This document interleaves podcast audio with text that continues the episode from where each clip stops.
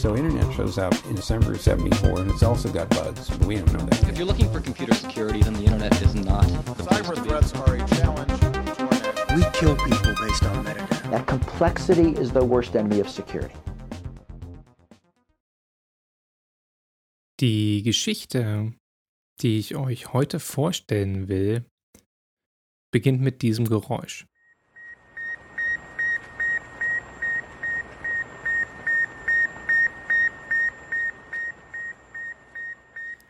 Am 4. Oktober 1957 startete die Sowjetunion den ersten Satelliten ins All, den berühmten Sputnik-Satelliten, dessen Radiosignal ihr gerade hier gehört habt. Und Sputnik hat die US-Regierung in Panik versetzt. Denn wenn die Russen fußballgroße Satelliten ins All schießen können, können sie dann nicht vielleicht auch Atomsprengköpfe ins All schießen? Und wer weiß, was sie noch alles in der Rückhand haben. Kurzum, man hatte den Stand der sowjetischen Wissenschaft dramatisch unterschätzt. Man sprach von einem Science Gap, einem Wissensvorsprung der Sowjetunion. From the President's office in the White House in Washington, D.C., we present an address by the President of the United States, Dwight D. Eisenhower. My fellow citizens, my subject tonight is science in national security. So tonight I shall concentrate on the most immediate aspects of this question of the relationship of science to the defenses of our country. Als Reaktion auf den Sputnik-Schock startete der US-Präsident Eisenhower, den ihr hier gerade in einer Rede gehört habt, die natürlich ein bisschen von mir gekürzt wurde, diverse Wissenschaftsinitiativen, um auf die Bedrohung der Sowjetunion zu reagieren. Und das allein ist schon ziemlich cool, ja. Wissenschaft wird hochgefahren, um im Wettbewerb mit der Sowjetunion zu bestehen. Nicht einfach nur Geld auf Rüstungsgüter geschmissen oder auf sonstige Geschichten, sondern Wissenschaft im Allgemeinen. Und dieser Geldsegen, der da ausgelöst wurde, löste in den USA ein goldenes Zeitalter der Wissenschaft aus. Die NASA und andere Forschungseinrichtungen wurden gegründet. Die USA gaben auf einmal fast 2% des GDP für Wissenschaft aus. Das ist eine ganze Menge Holz, denn dazu kommen nochmal zusätzlich ca. 1,5% aus der Wirtschaft, aus der Industrie. Das heißt, so hohe Forschungsausgaben gab es in den USA und eigentlich auf, in keinem anderen Land seitdem in ähnlicher Höhe. Und das Resultat davon war ARPA die Advanced Research Projects Agency, gegründet am 7. Februar 1958. Und ARPA ist bzw. war etwas Besonderes.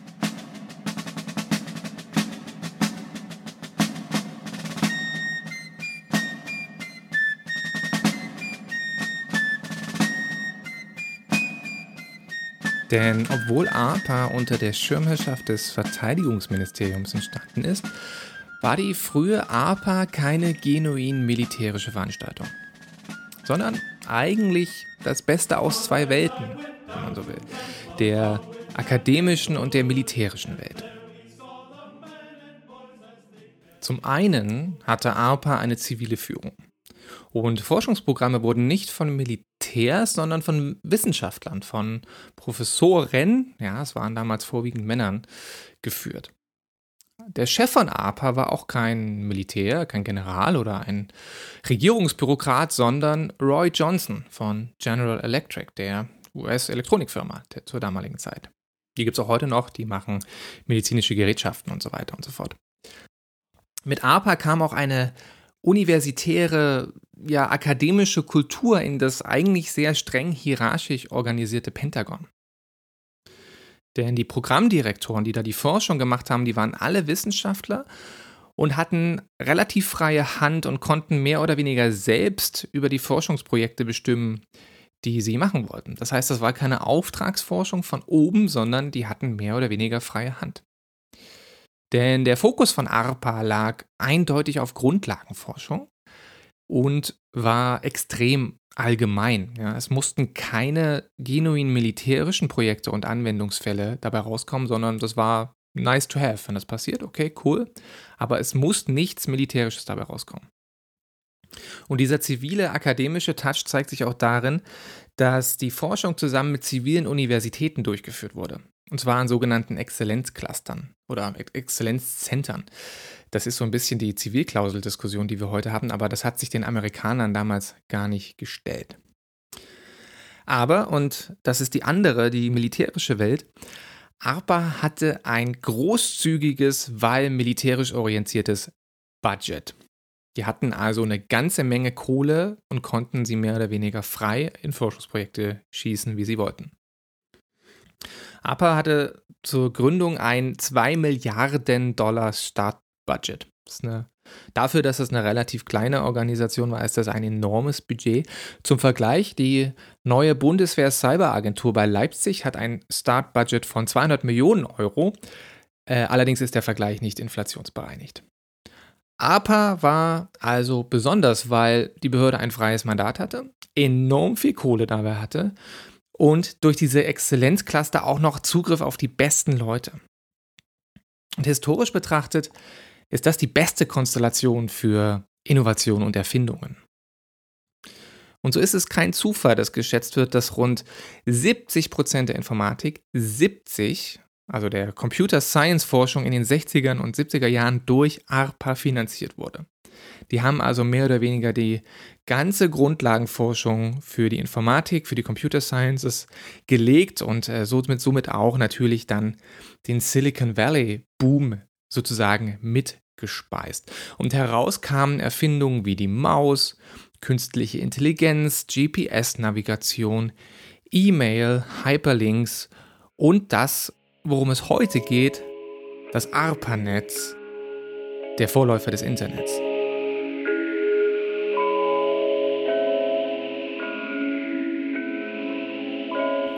Wie kommt man eigentlich auf die Idee, so etwas wie ein Internet zu erfinden? Wozu verbindet man überhaupt Computer in Netzwerken? Um Spiele zu spielen? Um Katzenvideos zu teilen? Nein. Denn das ARPANET, der Vorläufer des Internets, ist eigentlich streng genommen die Lösung für ein rein bürokratisches Problem. Und zwar für ein Problem, was insbesondere die ARPA-Programmdirektoren hatten, also diejenigen, die die ganzen Forschungsprojekte von ARPA mit den zivilen Unis koordinieren mussten. Und einer dieser Direktoren und Chef des Information Processing Techniques Office bei ARPA, Robert Taylor, bemerkte im Jahr 1966 einen Trend.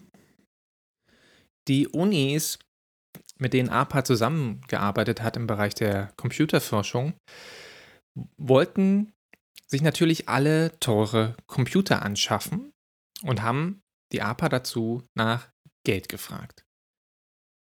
Und das hat eine ganze Menge Geld gekostet. Jetzt muss man ein bisschen in die Geschichte des Computers zurückgehen.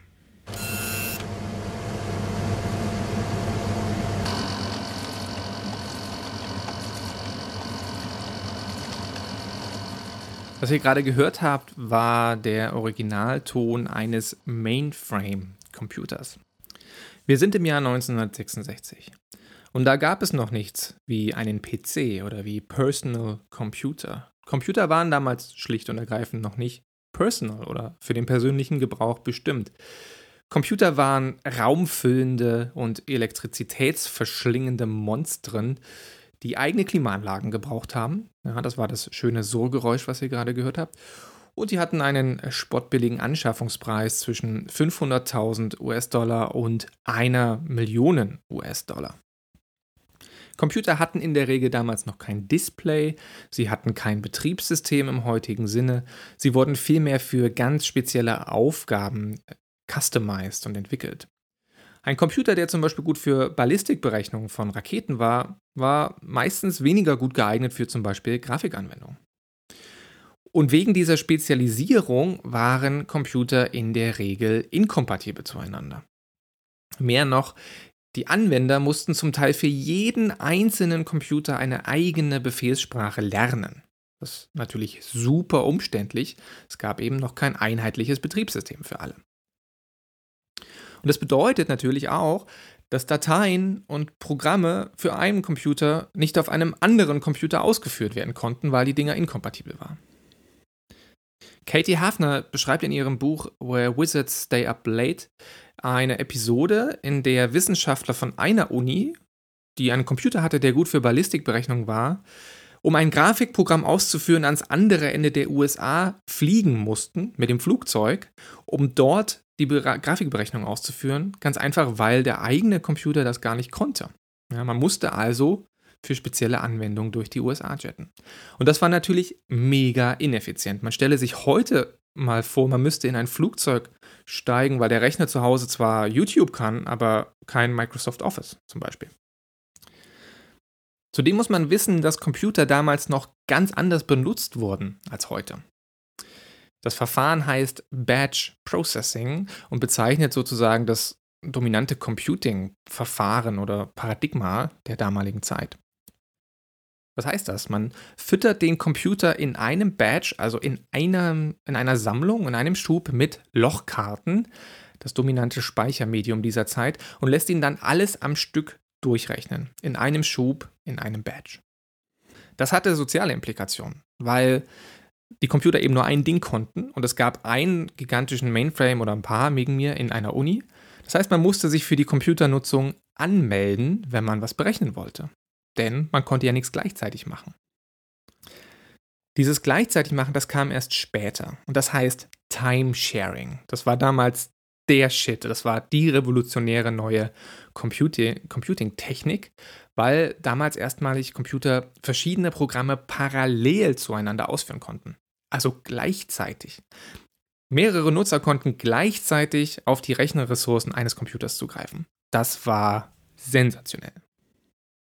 Und wenn man jetzt diesen Hintergrund kennt, dann kann man nachempfinden, warum Robert Taylor mega frustriert war, als er bei ARPA die ganzen Unis verwalten musste. Denn die ganzen einzelnen Unis schafften sich alle diese massiv teuren Computer an. Das hat ein Schweinegeld gekostet. Dann sind die Dinger spezialisiert und vor allem inkompatibel zueinander. Und dann bemerkte Taylor, dass die Unis zum Teil redundante Systeme anschaffen. Das heißt, Uni A kauft einen Computer für Spezialgebiet A und Uni B kauft auch einen Computer für Spezialgebiet A. Und es wäre doch viel schlauer, wenn die sich das teilen würden, anstatt die doppelten Kosten zu verursachen. Und in dieser Problemkonstellation taucht die Idee eines Computernetzwerks zum ersten Mal auf. Und die Geschichte wird wie folgt beschrieben von Windsurf, einer der Erfinder des Internets. Er beschreibt eine Episode über Robert Taylor, in der seine Frustration mit diesem Verfahren beschrieben wird. Robert Taylor lebt leider nicht mehr und es gibt keine Audioaufnahme davon. Deswegen hier Wind Surf zur ursprünglichen Idee des ARPANETs. Licklider sending out notes to his little community of, of, people talking about the intergalactic network. I mean, tongue in cheek. Uh, so he really gets credit for having put this meme in place at ARPA. Then Taylor comes along to pick up the, the responsibility for running the IPTO from Licklider and is all hacked off because he's got three terminals in his office at the Pentagon connected to three different machines, and he can't. He says, "Why can't there be one terminal talking to all three? We need a network." And so, uh, as he's pursuing this idea uh, with uh, Charlie Hertzfeld, who's the head of ARPA at the time, Charlie hands him a million bucks over a 20-minute conversation. And now Taylor's got the problem: who's going to actually do this? Because Taylor's not a technologist either; he's another, you know, kind of psychologist type. So he decides to get Larry Roberts from Lincoln Laboratories, who did that packet thing, and Larry doesn't want to come. Und das ist im Wesentlichen die Initialidee des ARPA-Networks, nämlich Resource Sharing, also das Teilen von Computerressourcen. Und das über längere Entfernungen natürlich. Robert Taylor beschreibt in einem Interview mit der New York Times aus, dem, aus den 90ern, wie er seinen Chef überzeugt hat, dieses Projekt zu unterstützen. Und das ist eine extrem faszinierende Episode, wenn man das mal mit heutigen bürokratischen Prozessen vergleicht. Looking at you, öffentlicher Dienst. Taylor sagt, ich hatte keinerlei Antrag für das ARPANETZ. Ich habe einfach entschieden, wir verbinden jetzt diese Computerzentren in den USA, so dass sie untereinander auf die verschiedenen Mainframe-Systeme zugreifen können und dort Programme ausführen können. Die Idee war also eine Effizienzsteigerung. Statt zweimal Computer an verschiedenen Orten zu kaufen, sollen die Unis die Computer teilen, indem sie Timesharing aus der Ferne machen. Sich also andernorts einloggen und dann da Berechnungen ausführen. Und Taylor sagt weiter, er ist dann zu seinem Chef gegangen, Charlie Herzfeld, das war der Chef von ARPA zu der Zeit, und er sagt, ich will also ein Netzwerk bauen. Und Herzfeld sagt, okay, cool, kein Problem, wie viel Geld brauchst du? Taylor sagt, naja, so eine Million für den Anfang. Und Herzfeld sagt, okay, kein Problem. Der Überlieferung nach hat die Besprechung nicht länger als 15 bis 20 Minuten gedauert. Es gab also keinerlei Antrag. Es wurde einfach eine Million Dollar rübergeschoben, um einfach mal ein Netzwerk zu bauen, zu gucken, ob das überhaupt funktioniert.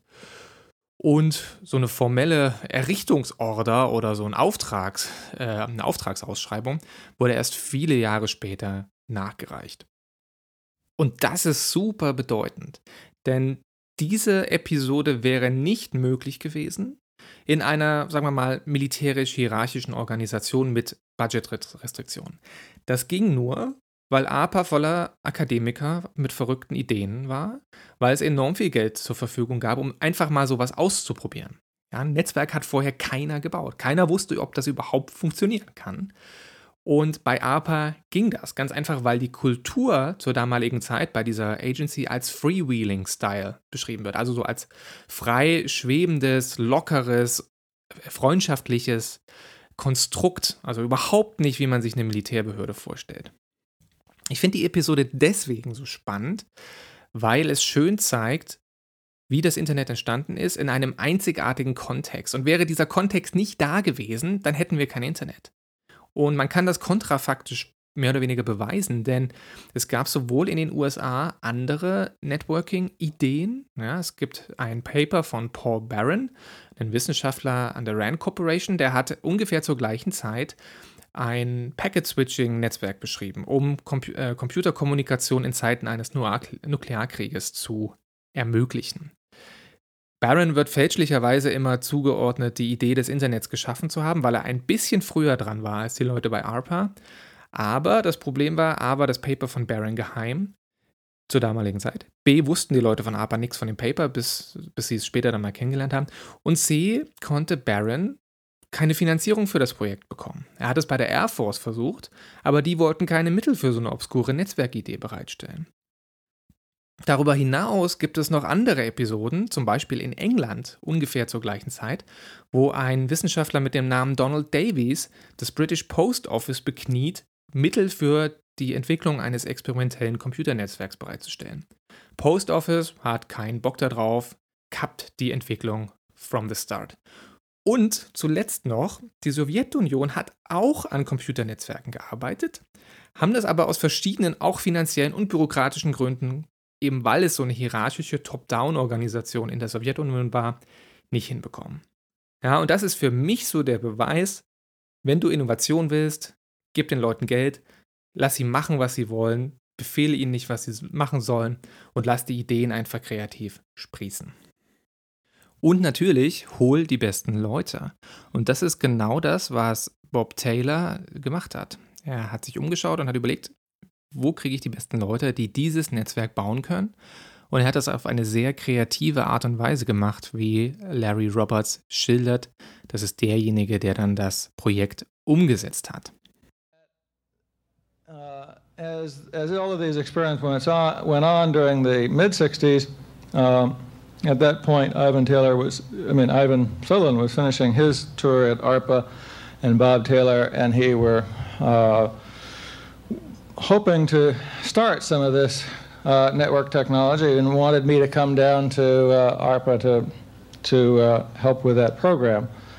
Uh, they didn't convince me of that. So um, Bob did what he now says I can call blackmailing. Um, and went to the director of ARPA and said, "Look, you run, you fund 51% of Lincoln Lab. Why don't you call him up and tell him to send Larry down here?" which uh, Charlie Hirschfeld did while Bob was there in the room. And the director of Lincoln called me in that afternoon and said, I think you really ought to go to ARPA. Uh, and uh, so I wound up down there the next week or two. And found myself um, working with Bob to set up this network program and eventually taking over the whole program. Um, Ja, Roberts wollte gar nicht zu ARPA. Er wurde gestrongarmed, wie man so schön sagt. Aber ich glaube, am Ende hat er es dann doch nicht bereut. Ja, Roberts kommt also zu ARPA und fängt an zu überlegen, wie so ein Computernetzwerk beschaffen sein muss, damit es überhaupt funktioniert. Und er fängt an, Ingenieur wie er ist, erstmal Anforderungen zu definieren. Die erste Anforderung war, heterogene, also zueinander inkompatible Computer sollten miteinander sprechen können. Und das, obwohl sie ja unterschiedliche Betriebssysteme haben und eben unterschiedliche Sprachen sprechen. Zweitens müssen die Computer mindestens zwei verschiedene Prozesse ausführen, nämlich die Ressource oder das Programm, das mit anderen geteilt werden soll, und gleichzeitig dazu ein Programm, welches die Kommunikation der verschiedenen Computer untereinander steuert. Und heute nennt man diese Programme zum Steuern von Computerkommunikation Protokoll. Protokoll nicht so als eine Art Logbuch von einem Meeting, sondern Protokoll wie in der Diplomatie, als konkrete Anleitung für Etikette, für diplomatisches Protokoll bei Empfängen, in welcher Reihenfolge zum Beispiel ähm, das Dinner serviert wird und die Reden stattfinden und wie die Begrüßungen ablaufen etc. pp. Und drittens hat sich Larry Roberts relativ früh auf die Systeme festgelegt, die er verbinden will, also die Unis konkret nämlich das Stanford Research Institute, die University of California, die University of Santa Barbara und die University of Utah. Also alles Unis im Westen der USA. Warum heißen die Dinger Host-Systeme? Ganz einfach, weil sie als Gastgeber für andere Nutzer an den anderen Universitäten agieren sollen. Und warum wurden diese vier Unis ausgewählt? Naja, das lag daran, weil da die relevantesten Wissenschaftler der damaligen Zeit saßen, die sich mit Computern und Computernetzwerken in der ganz frühen theoretischen allgemeinen Betrachtung sozusagen damit beschäftigt haben. Und die letzte Anforderung war, dass das Netzwerk natürlich relativ schnell sein soll, die Datenübertragung. Es sollte relativ reliabel sein, also zum Beispiel nicht so wie das Telefonnetzwerk der damaligen Zeit, denn das war weder schnell noch reliabel. Das Problem war jetzt, dass niemand so richtig wusste, wie sich sowas realisieren lässt. Weil, wie gesagt, die Idee eines Computernetzwerks war komplett neu. Niemand hatte vorher sowas entwickelt.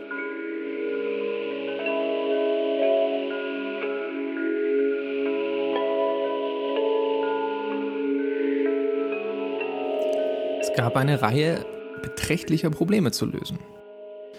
Wie kommunizieren Computer untereinander, obwohl sie doch unterschiedliche Sprachen sprechen? Wer steuert eigentlich die Kommunikation? Wer entscheidet, wer mit wem redet und wie?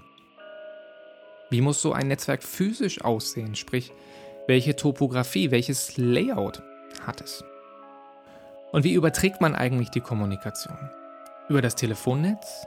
Über Radiowellen?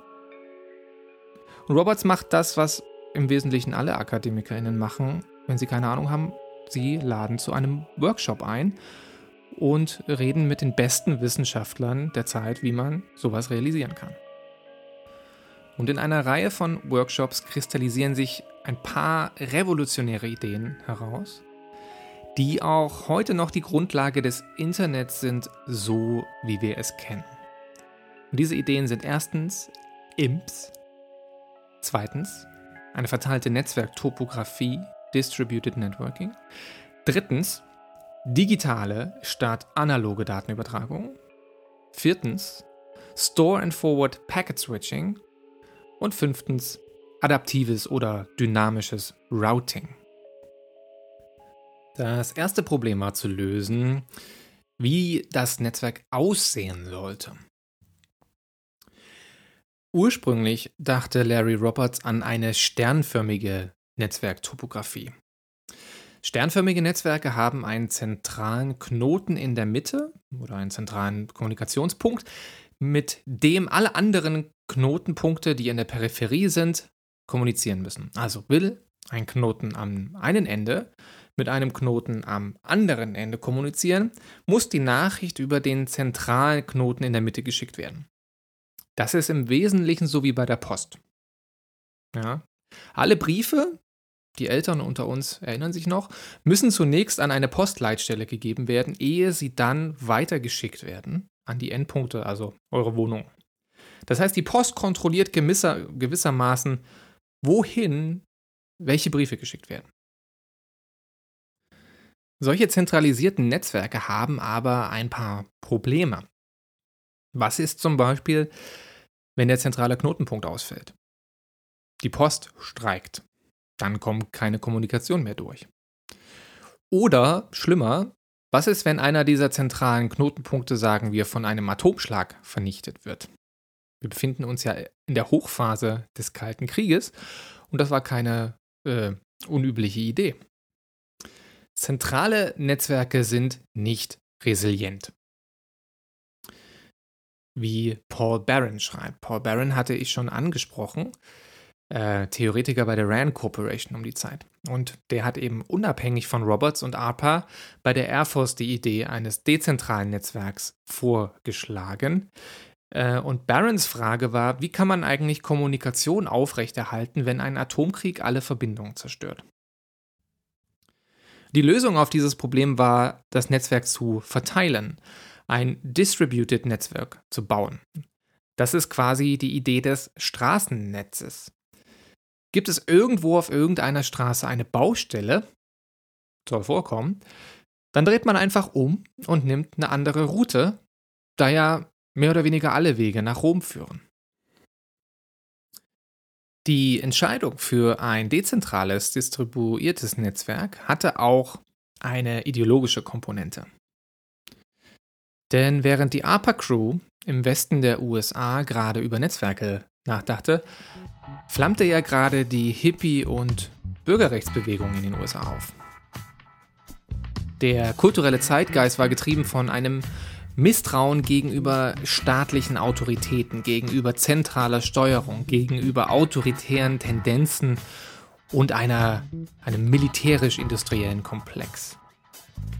Und Robert Taylor, ja, wir hatten schon eingeführt, sagte mal in einem Interview, Zitat, There was a strong element in the culture in those days, in the mid 60s, that was reflected in me. I didn't trust large organizations. this part of the movement of the 60s. I didn't trust large organizations. I didn't trust centralized control of anything. Small is beautiful.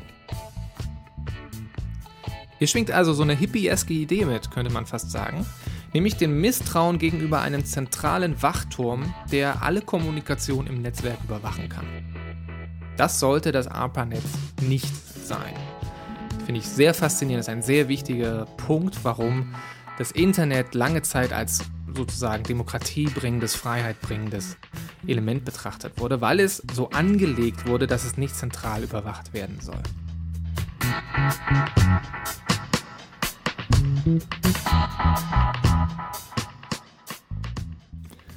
Das zweite Problem, was es zu lösen galt, war die Frage, wie man inkompatible Computer miteinander sprechen lässt.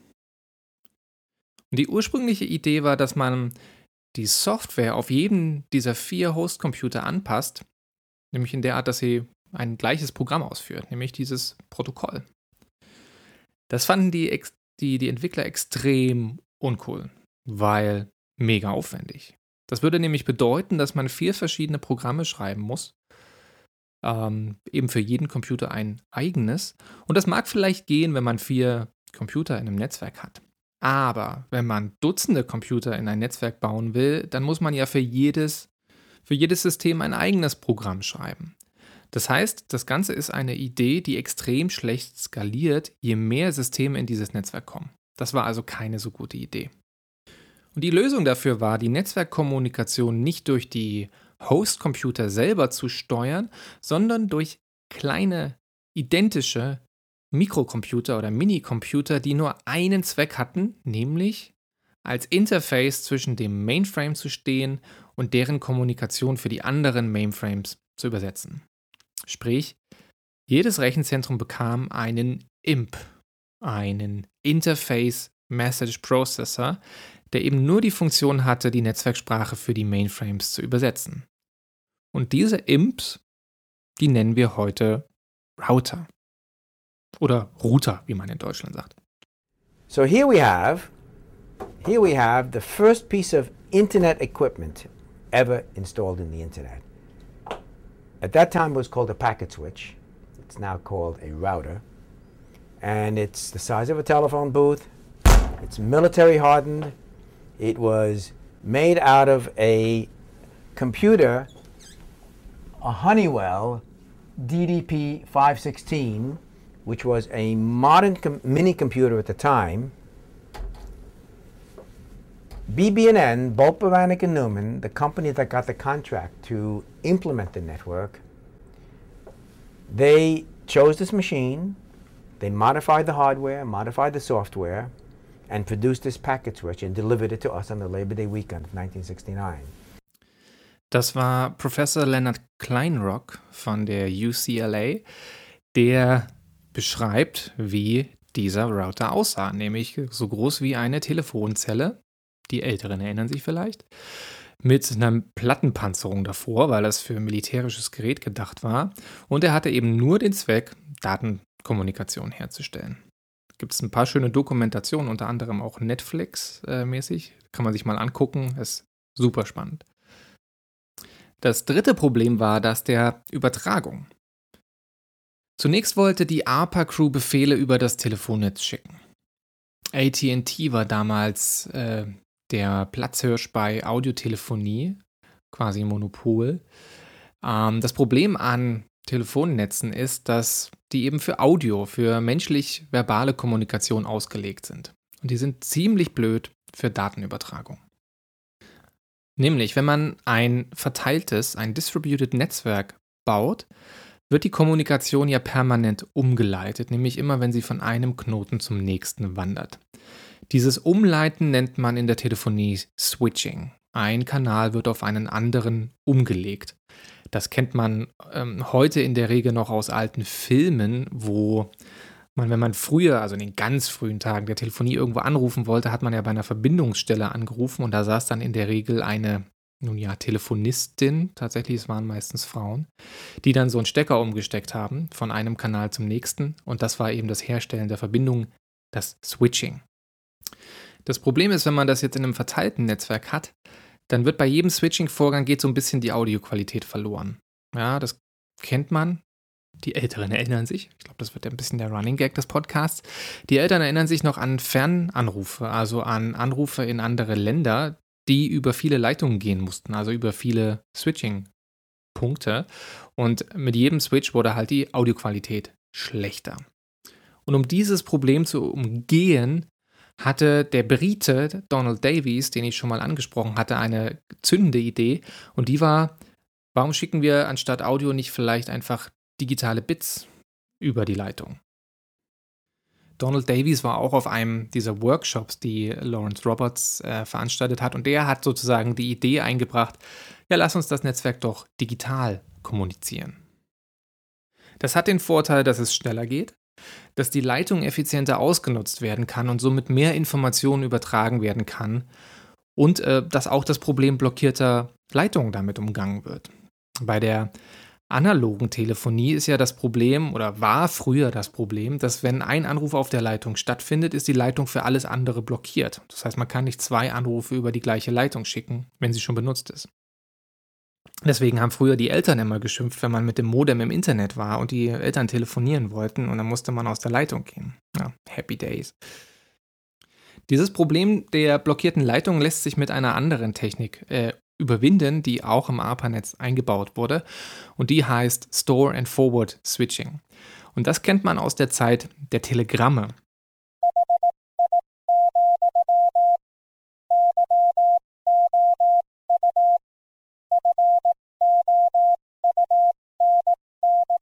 Bei Telegrammen, die wurden ja Anfang des Jahrhunderts noch äh, standardmäßig verschickt, gab es oft so Stauprobleme. Es gab mehr Nachrichten als ein Funker, der ja meistens per Morsecode die Befehle so eingetippt hat, ähm, verarbeiten konnte in einer gewissen Zeit. Das heißt, die Leitung war überlastet.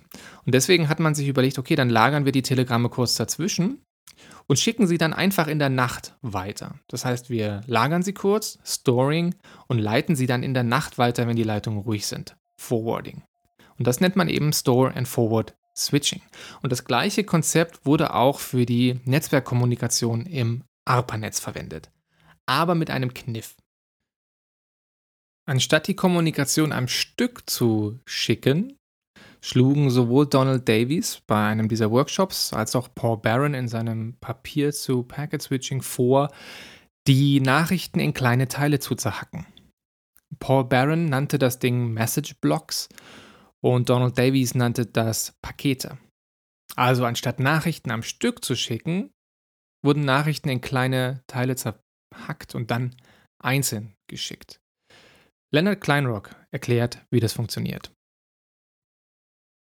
Now there are many ways to do that. And one of the ways to do that is called packet switching, where you take a message, you chop it up into little pieces called packets, and each packet finds its way through the network in a highly distributed and opportunistic fashion.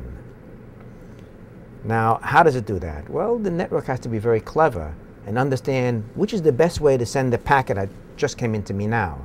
It's got to sense the conditions of the network.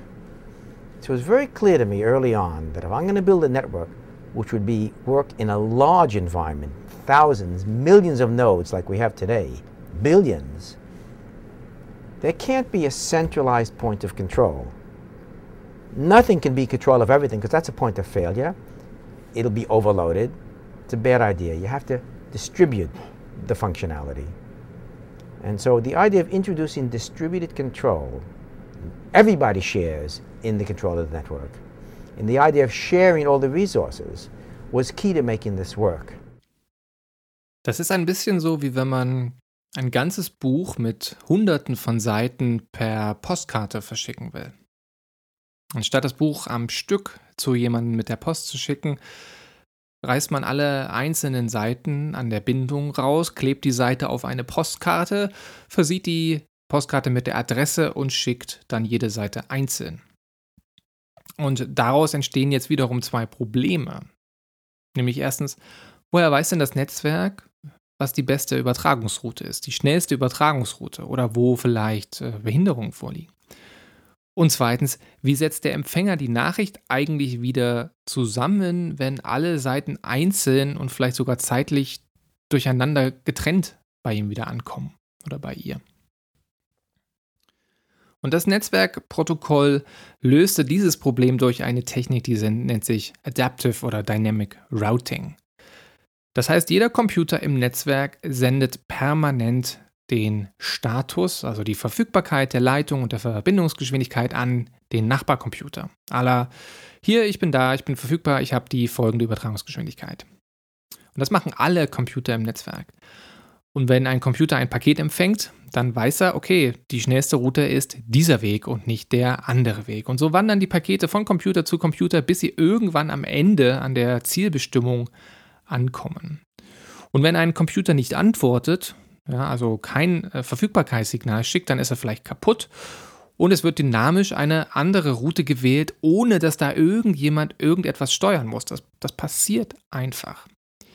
Die Steuerung des Netzwerkverkehrs, des Datenverkehrs liegt im Netzwerk selber und nicht an einem zentralen Punkt. Und das ist die geniale Idee des ARPANETs. Und das ist auch die Idee, beziehungsweise diese ganzen Ideen, die ich hier benannt habe, das sind alles die zentralen Ideen, die es dann später in das Internet geschafft haben.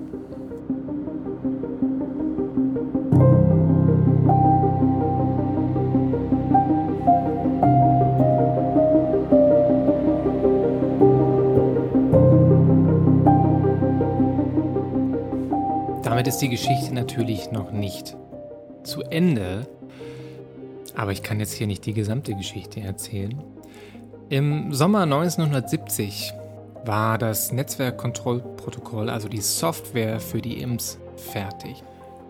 Neun verschiedene Universitäten waren im Sommer 1970 mit dem ARPANETZ verbunden und das Netzwerk wuchs ungefähr mit einem Knoten pro Monat. 1971 gegen Ende des Jahres war das zentrale Backbone, also die Kerninfrastruktur des ARPANETs, fertiggestellt. Das Problem war so ein bisschen, dass niemand so richtig wusste, was man jetzt mit so einem Netzwerk macht. Der Datenverkehr des Netzwerks lag im Herbst 1971 bei gerade mal 2% der vorgesehenen Leistungsfähigkeit. Das heißt, niemand hat das Netzwerk so richtig benutzt.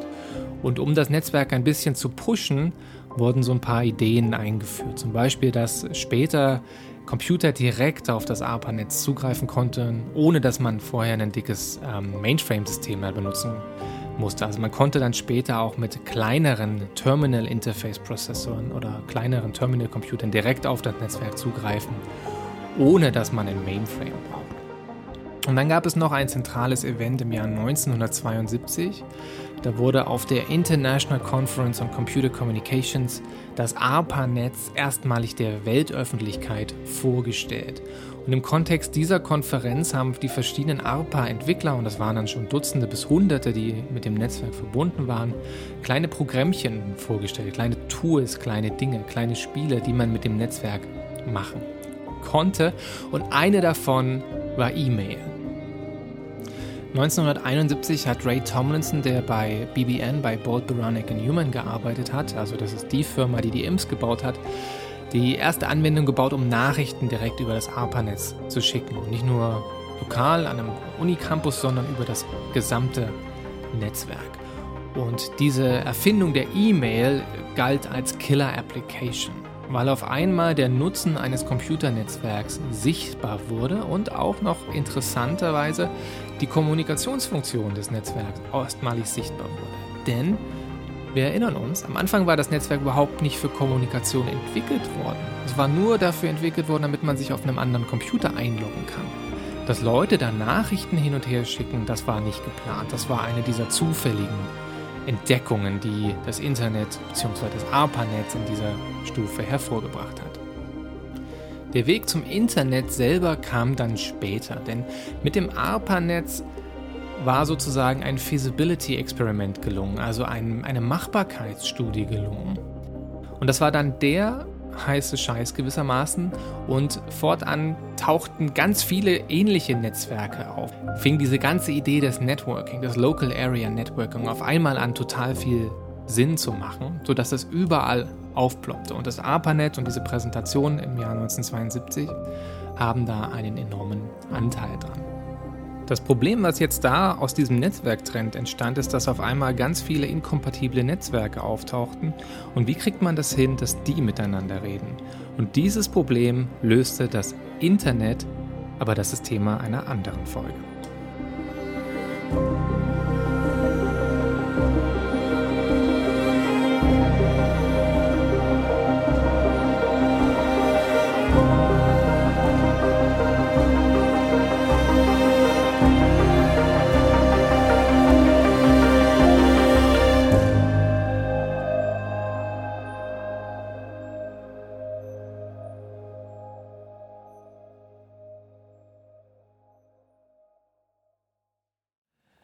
Wow, herzlich willkommen am Ende der Folge. Diese Folge war eine der aufwendigsten, die ich bisher gemacht habe. Nicht nur die Recherche war aufwendig, ich habe hier Teile meiner Doktorarbeit verwendet und das musste ja seinerzeit vor einigen Jahren auch alles recherchiert werden. Nein, auch die, das Mixing mit den Audiofiles und die Recherche von Audiosnippets und so weiter war extrem zeitaufwendig. Ich habe so lange wie noch nie an dieser Folge gearbeitet, aber ich hoffe, es war es wert. Für mich war es auf jeden Fall wert, denn A hat mir das extrem viel Spaß gemacht, so eine komplexere Folge mal zu machen und B war es mir auch oder ist es mir auch ein Herzensthema. Ich finde die Geschichte des ARPANETs und des Internets, ich finde diese so faszinierend. Da sind so viele tolle Anekdoten, Ideen und äh, brillante Einfälle drin. Das ist der Wahnsinn. Gleichzeitig ist diese Folge über das ARPANET auch eine intellektuelle Vorbereitung für eine der späteren Folgen, die ich gerade in meinem kleinen Kämmerlein plane, aber ich sage noch nicht, was das sein wird. Was mich jetzt interessieren würde, äh, ist, wenn ihr mehr solche Features oder so reportagenartige ähm, Podcast-Beiträge haben wollt, dann gebt mir doch bitte ein Feedback. Und zwar an percepticon.protonmail.com oder sogar noch einfacher per Bewertung und Kommentar bei iTunes oder bei den ganzen anderen Podcast-Plattformen, die es da so gibt. Da würde ich mich super drüber freuen. Das ist, wäre ein wichtiger Gradmesser für mich, ob es der Aufwand wert ist. Eigentlich ist es, weil ich mache das ja in erster Linie für mich oder auch für mich und auch für euch. Ist auch egal. Herzlichen Dank fürs Zuhören. Bis zum nächsten Mal. Ciao, ciao.